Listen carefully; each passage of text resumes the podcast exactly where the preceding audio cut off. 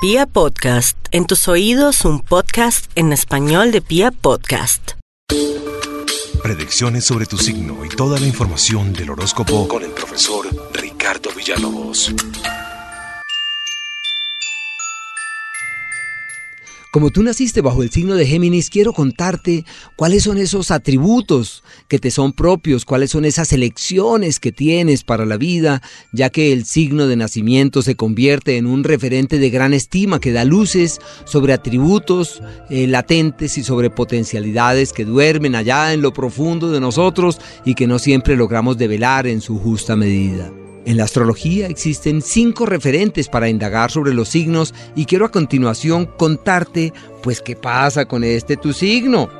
Entonces lo primero es que Géminis, en lo que atañe a sus cualidades constitutivas, está correspondido con cálido y húmedo, lo que hace entrever que los Géminis son eh, flexibles, maleables, se adaptan a las circunstancias, fluyen según el ritmo de la vida. Su elemento es el elemento aire, por eso son flexibles, se adaptan como el aire. Ellos no se quedan quietos, y la intranquilidad que les es característica puede inclusive convertirse en fuente de enfermedades, pero la versatilidad que les es propia no se cambia por nada.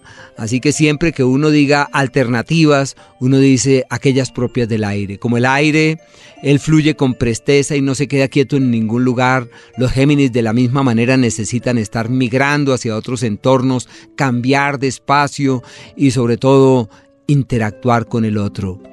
El aire propio del pensamiento y de las ideas nos habla de personas que tienen una necesidad, aprender, saber, conocer, enseñar, ilustrar.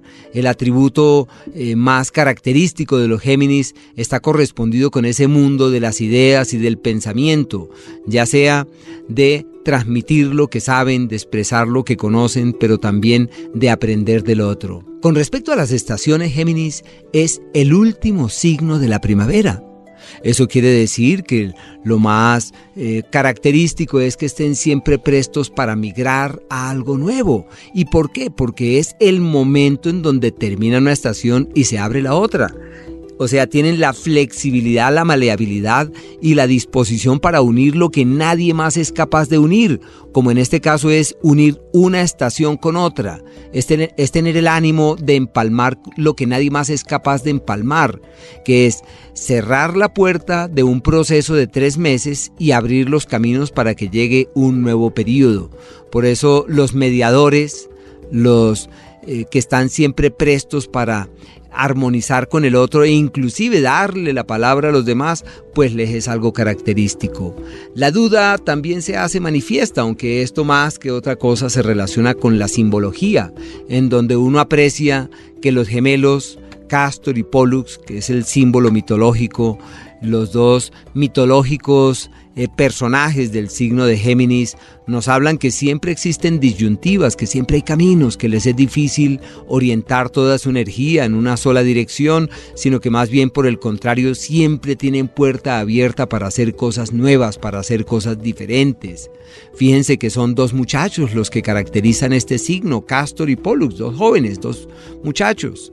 Eso significa que los Géminis son come años, no se les notan los años cuando pasa el tiempo, pero también que tiene la curiosidad propia de la juventud y la necesidad de vivir nuevas cosas, de vivir nuevas experiencias, de recorrer su camino de una manera distinta a como lo hacen los demás pero también la curiosidad propia de la juventud, que es el ánimo por explorar lo nuevo, por vivir nuevas experiencias. Y por último, en el proceso del año, ocurre que es el ciclo en donde ya han salido las flores e inicia el proceso de la polinización, para lo cual la presencia eh, de las abejitas y otros insectos, al igual que de la eh, también diríamos dinámica propia del aire.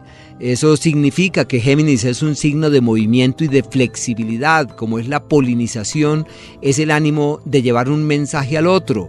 En lo que tiene que ver con el proceso del año, el signo de Géminis se hace manifiesto en un momento muy particular, como es aquel en donde ya tenemos las flores, ya salieron las flores e inicia todo el proceso de la polinización, en donde eh, es imprescindible el accionar de los eh, de la multitud de insectos entre los cuales están las abejas, la presencia del viento y todo esto nos habla de la disposición que tienen los Géminis para llevar un mensaje de aquí para allá y de allá para acá. O sea, son los mensajeros del zodíaco.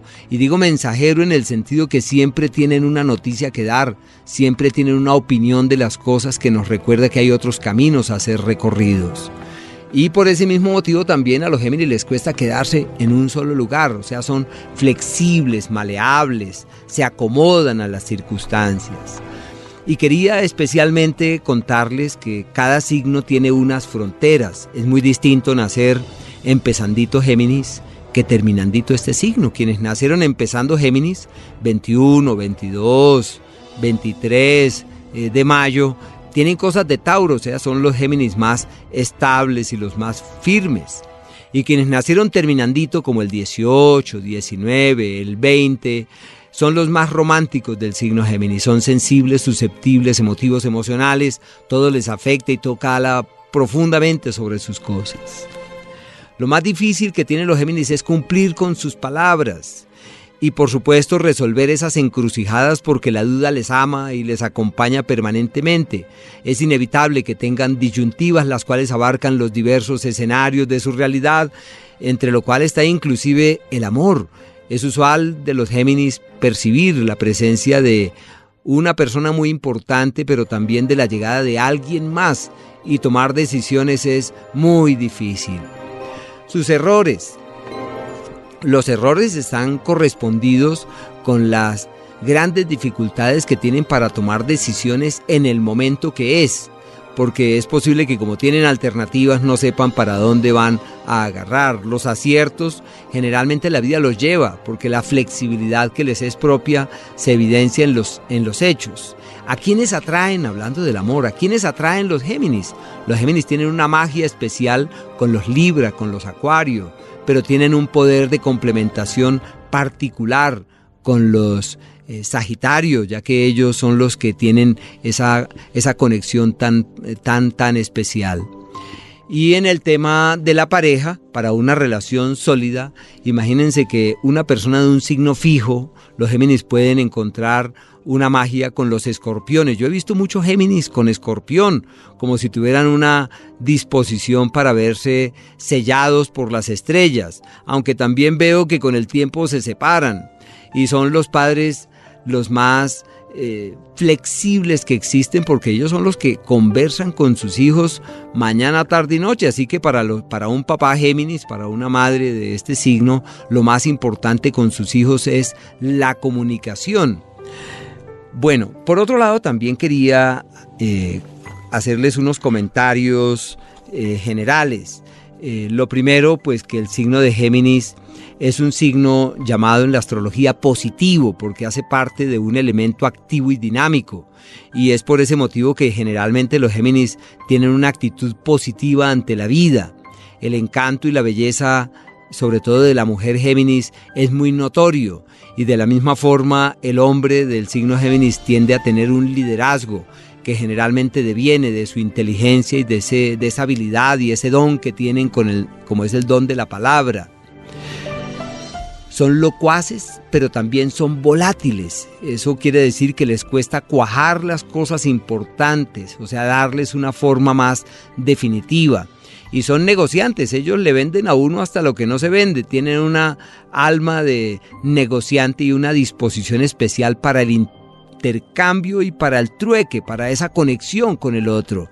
La actividad intelectual pues les es propia, son los duros en las relaciones públicas, son comerciantes por naturaleza.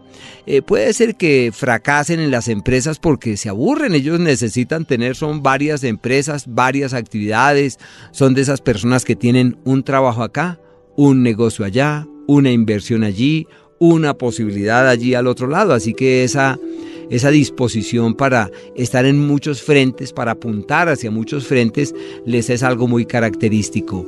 La actividad intelectual que les es propia les abre puertas para enseñar, para ilustrar a terceros. Donde está un Géminis, siempre hay un gentío, porque esa habilidad eh, con el verbo, con la expresión y la palabra, simplemente conlleva que donde esté un Géminis, siempre hay personas.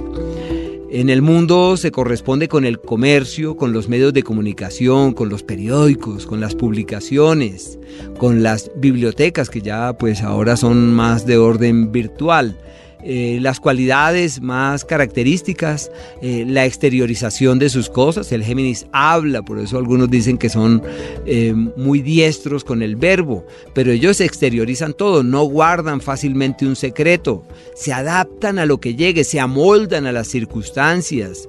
Su capacidad eh, intelectual eh, indica que les es muy difícil saber para qué nacieron y cuando ya lo saben lo probable es que piensen que como que eso no es. Expuestos, expuestos a tener cambios, sobre todo viajes, tienen una enorme facilidad de comprensión y es también muy normal verlos siempre en un proceso de capacitación y de estudio.